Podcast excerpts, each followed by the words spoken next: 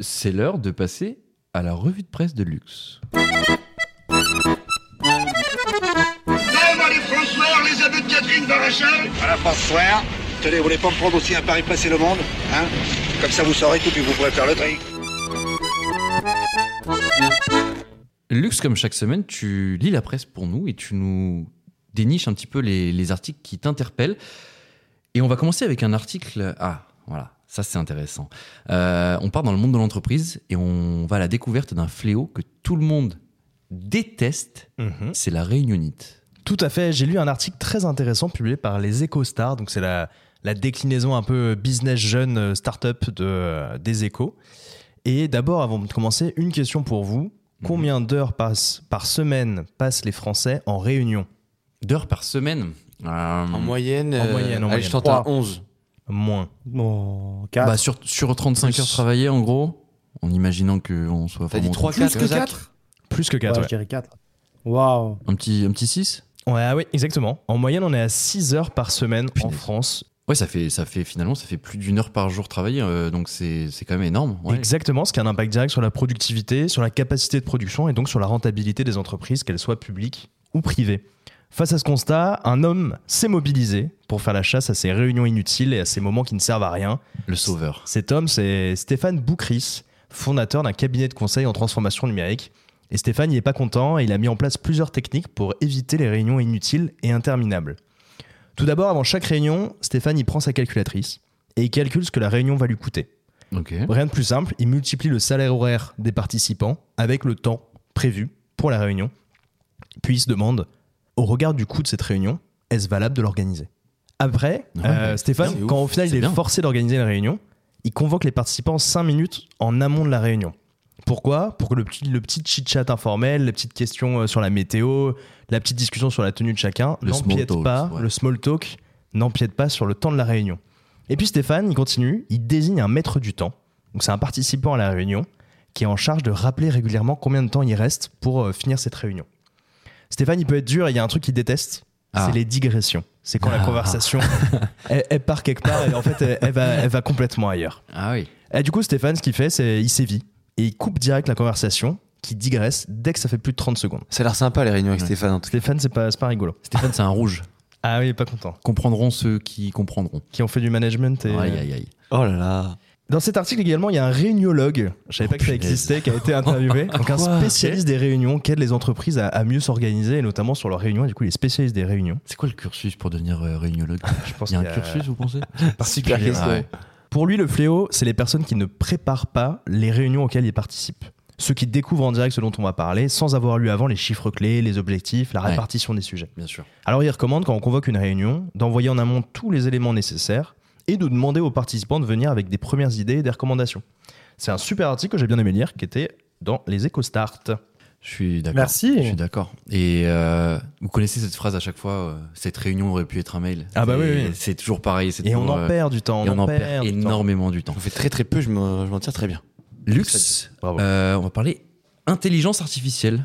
Évidemment, euh, l'IA révolutionne nos vies. On avait parlé il y a quelques semaines euh, quand une entreprise avait annoncé un plan de licenciement. Je ne sais pas si vous vous souvenez. Euh, Ah oui, oui, oui. Et on découvre maintenant comment le fisc s'est saisi de ces nouveaux outils. Quand on pense au fisc, on pense à des hommes, des femmes dans des costumes et taillères un peu obscurs qui remplissent des Excel dans un bureau tout aussi obscur. Mais ces agents de l'administration fiscale sont rentrés dans un autre univers avec l'intelligence artificielle. Souvenez-vous, 2021, le fisc déploie une initiative complètement innovante. Les satellites servent désormais à savoir si vous avez bien déclaré votre piscine. Cette année, 120 000 propriétaires ont été invités à régulariser leur situation vis-à-vis de la taxe foncière. Ces derniers avaient volontairement ou involontairement, on ne sait pas, omis de déclarer leur piscine, ce qui réduisait du coup directement leur taxe foncière. Désormais, plus possible de se cacher, le fisc a des yeux partout. Des yeux partout qui scrutent également ce que vous postez sur les réseaux sociaux, vos comptes sur Facebook, sur Twitter ou encore Instagram peuvent être observés par les agents de l'administration fiscale pour notamment traquer votre lieu de résidence. Certains malins se domicilient à l'étranger pour éviter de payer des impôts. Également un autre phénomène, les plateformes de vente en ligne qui euh, alimentent désormais en données euh, le fisc. Si vous vendez par exemple un pull sur Vinted, l'administration fiscale en sera informée. Waouh. Ah et ouais. pourra, si vous dépassez le seuil, vous prélevez le gain qui a été réalisé. Oh, wow. C'est un Ah, article ouais. intéressant qui est retrouvé dans le monde. Ça fait peur. Oh, aïe, aïe. Oh, Big Ah, ils sont Brother. capables de tout. Big Brother is watching you. Euh, alors, pour la dernière relance, j'ai une didascalie. Je vais essayer de la jouer. Bougez pas. L'acteur. Didascalie, je t'autorise à pleurer pour la dernière relance. Alors, messieurs, on va être un peu triste. je mouille mes yeux. Et maintenant, euh, Lux, on part à la découverte d'une innovation triste, mais utile. Exactement, on part à Lyon. Vas-y, on t'écoute. On part à Lyon avec l'antenne locale du Figaro, qui s'est d'ailleurs lancée cette année, avec un article qui s'intéresse à une innovation pour faire face à une situation malheureusement trop fréquente, les agressions physiques dans la rue. Ok. 68% des Français se sentent en insécurité quand ils marchent dans la rue. Alors, face à ce constat, un jeune entrepreneur, originaire de Marseille où il dit avoir vécu plusieurs agressions, a mis au point une coque de téléphone surnommée Safety. Cette coque, c'est un outil anti-agression qui émet un son de 130 décibels quand elle est activée. Pour l'agresseur, le bruit est aussi fort que celui d'un coup de feu et permet de prévenir à la fois les contacts de l'utilisateur qu'il a rentré sur son téléphone et également de prévenir les gens autour avec le boucan qui est envoyé par la coque de téléphone. Les caméras et les micros du téléphone sont alors retransmis en direct aux personnes qui ont été sélectionnées par l'utilisateur qui peuvent donc prévenir la police. Ok.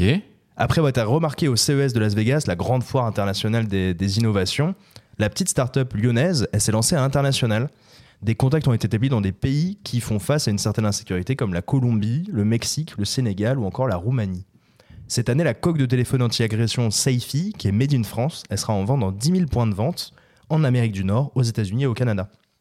Un article super intéressant où on découvre que certains innovent pour nous protéger, à retrouver sur le site du Figaro.